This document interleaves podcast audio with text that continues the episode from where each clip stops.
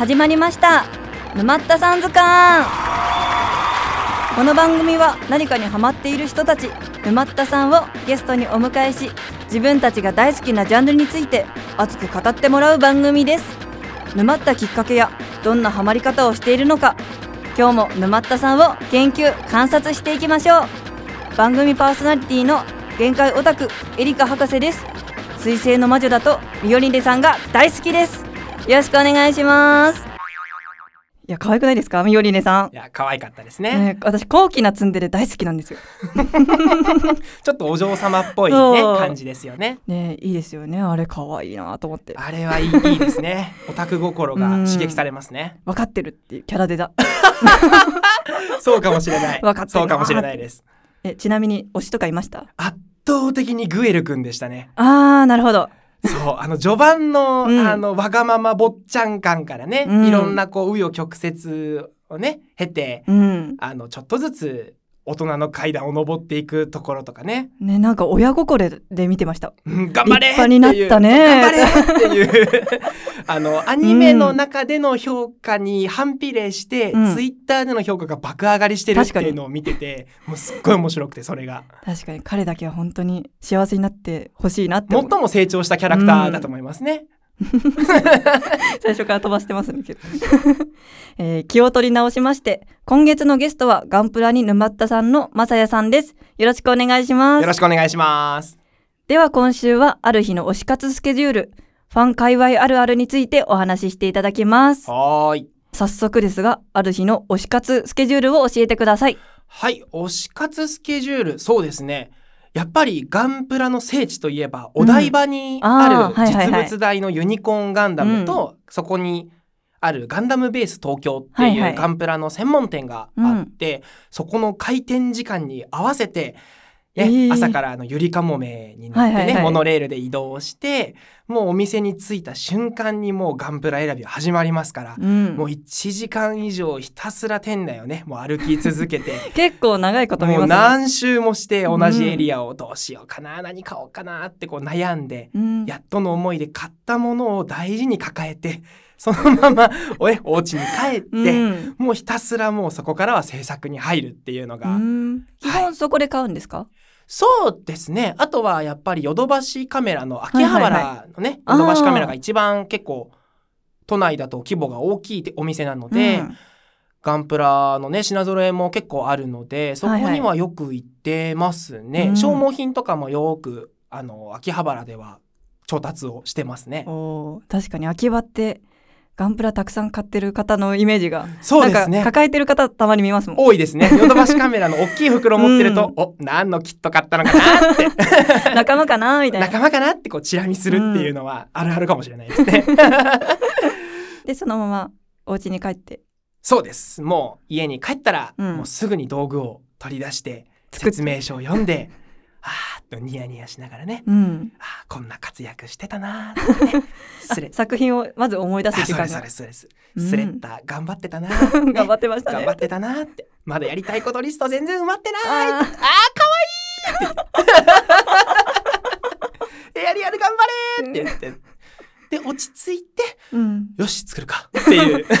冷静に。冷静になってからよし作ろう。っていうのがもうプラモデルのうん。僕のガンプラのスケジュールですね。結構寝ずに作っちゃうんですかね。そうですね。もう気づいたら夜だったみたいなのうん。は結構多いですね、うーん。ありがとうございます。では次にガンプラ界隈あるあるを教えてください。はい。ガンプラ界隈あるあるなんですけど、多分はい。これは、プラモデルを作る方絶対分かっていただけると思うんですけど、はい。買うことで推し活になるって前回お話ししたので、はいはい。あの分かっていただけると思うんですけど、積みプラという単語がございまして、あのまたケロロ軍曹の話になっちゃうんですけどケロロが積み上げてたやつですよね。そうです。積みプラという、買って満足しちゃって、うん。どれから作ろうかなって迷ってるうちに、また新しいのを買っちゃうから、どんどんどんどんこう部屋にね作ってないプラモデルが積み上がっていっちゃう増えがち積みプラが増えがちっていうのは界隈あるあるだと思います。今どれぐらいありますか？あんまりはい。数えたくないんですけど、はい。制作時間にするとおそらく1ヶ月以上かかるぐらいは溜まってますね。なるほど。この話は嫌な気持ちになわる。かりました。きもう聞かないです とかね、あとこう、箱を開けて、パーツがいっぱいくっついてる板のことをランナーって呼ぶんですけど、はいランナーがいっぱい入ってると、はいその分制作時間がかかる。うんつまり、大変なんですよ。はい作るのが。箱を開けて、わー、すごいパーツ多いって言って、そっと閉めるっていう動きはやりがちかもしれない。一回心折れてる一回心折れるんですよ。箱箱を開けて、あランナー結構多いじゃんってなると、うーん、また今度ってこうしまいがちっていう。ちょっと現実逃避して現から実逃避してから、また次作れ。明日の自分が頑張ればいいみたいなね。で、そのうちにまた買っちゃうみたいな。うんこの箱を開けて閉めて積みプラを増やすっていうのはこの悪循環で 増えがちなんでございます。あとは、やっぱりコロナ禍に入って、いわゆる巣ごもり需要というもので、うん。プラモデルの在庫が激減したんですよ。ああなんかニュースとかになってましたよね。そうなんです。す。特にコロナが一番流行した2020年とか21年ぐらいは、はい。本当にプラモデルが店頭に並ばなくうん。なって、あのー先ほどお話ししたガンダムベースはいはい。にすら入れない、えー。入店制限がかかってしまって、はい。抽選でやっと入れるかみたいなうん。時期も実はあったんです。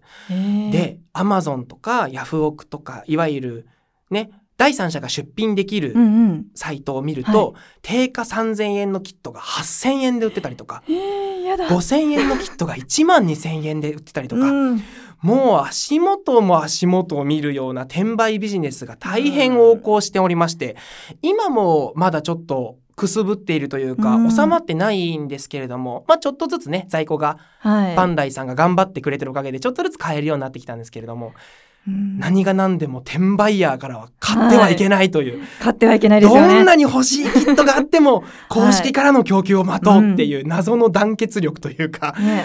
愛があるから正規ルートそう、愛があるからこそ定価で買うんだ、待てるんだっていう 謎の団結力はありますね。本当に好きな人の団結力ですよねそうなんです。もうツイッターとかでも絶対に買うなよみたいな注意喚起が出てたりとか、はい、再販今度やるよとか情報が出てたりとかするので、うん。そういったところもね、こうみんなでオタク同士で共有をしながら、転売屋を撲滅するぞという 強い意志が、はい、生まれております。はい。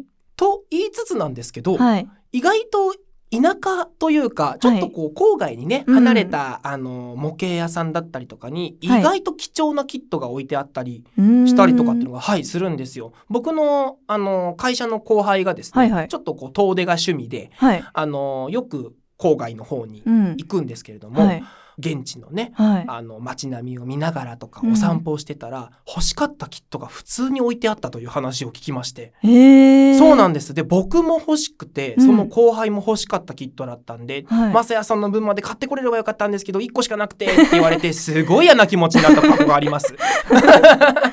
そうなんです。だから、都内で頑張って、あー、ないないって言ってる方は、はいちょっと旅行がてらで、郊郊外の方とか行ってみるといいかもしれないです。も。しかしたら、そうなんです。あうん、これ欲しかったとか、あ、今これ全然手に入んないけど、うん。売ってるとかが意外とあったりするので、ちょっとねあの、羽と足を伸ばすためにも、行ってみ結ると。構なんか都会の方があるのかなっていうイメージがあったんですけどそうでもないんですね。そうですね。やっぱりうん。集まるところには欲しい人も集まるので、確かに。そうなんです。だからもうレジとかもね、同じキットを持ってる人たちがわーっと並んだりとかすると、うん。あっという間にね、なくなっちゃうっていうのもあるので、意外とこう、人が寄らないというか、うん。人が集まらないところには、その分キットもね、集まりがちというのが、ガンプラ界隈あるあるですね。なるほど。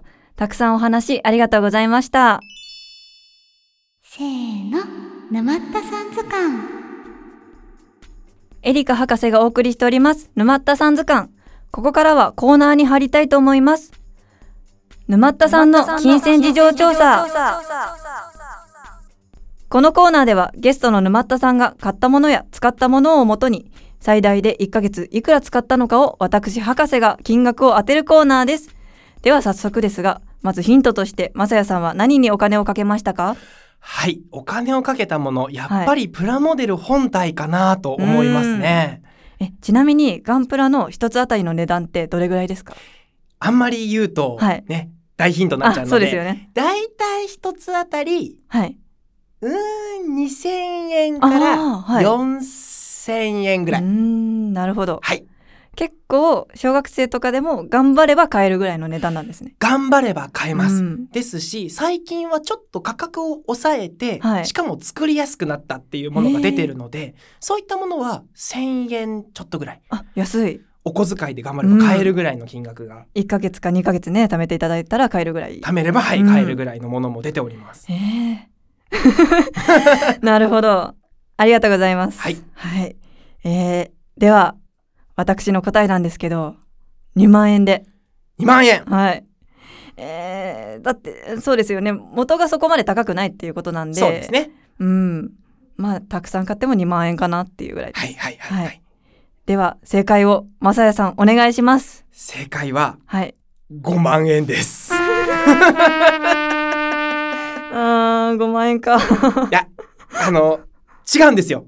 僕はこんなにお金を使うつもりはなかったんです。あー不正解です。えちなみにここにはお金をかけるっていうポイントとかありますか？そうですね、はい。私はやっぱり色を塗ったりとかするので、はい。自分が目指す色だったりとか、うん。なんだろうワンポイントの塗装だったりとかっていうところに、とにかくこだわりをかけたいので、うん。ちょっと高級な塗料とかっていうのも最近出てるんですけど、はい。そういったものはもう糸目もつけずに結はいはい。構そういう塗料とかはバシバシ買っちゃったりうん。しますね。えスプレーでシュッてやってる方ですか？スプレーもありますし、あのエアブラシって言ってあーはいはい。あの溶剤とね塗料を混ぜて、はいはいはい。こう防毒マスクみたいなのをして、はいはいはいはいってこう。えーあれすごいかっこいいなと思って一般人から見たらすごいいいなと思って見てる。あれすごい部屋が臭くなるのであ臭くなるんです そうね換気しながらやるんですけど、そうそういった塗料にももちろんお金をかけるし、はい。ガンプラ本体がね先ほどはいはい。2000円からだいたい4000円ぐらいって言ったんですけど、うん。再販って言って、はい今はなかなか手に入らないものをバンダイさんが通販とかでねうん。もう一回売り出したりとかするのが最近は多いんですよ。優しいですね。そうなんですよ。だから、ね、店頭には並ばないけど、はい。ネットなら買えるよっていうのが、ね、欲しいキットがちょっと、はちょっといっぱい。ね、なったらちょっと5万使っちゃったあ、もうクレジットがこんなに？みたいな。あれ？こんなに買っみたいなっ。て感じですそうなんです。うん だから僕は悪くない。悪くないです。ありがとうございます。以上、沼田さんの金銭事情調査のコーナーでした。せーの沼ったさん図鑑エリカ博士がお送りしている沼田さん図鑑。今日はここまで。次回は沼への入門方法などを聞いちゃいます。次回もまさやさんにたくさんガンプラの話を聞くのでお楽しみに。番組の感想は各媒体のコメント欄か SNS でハッシュタグ沼田さん図鑑でよろしくお願いします。また博士やゲストに質問などはツイッターの質問箱から募集してますのでどんどんお送りくださいそれでは本日のゲストはガンプラに沼ったさんのまさやさんでしたありがとうございましたありがとうございました。皆様良い沼ったさんライフを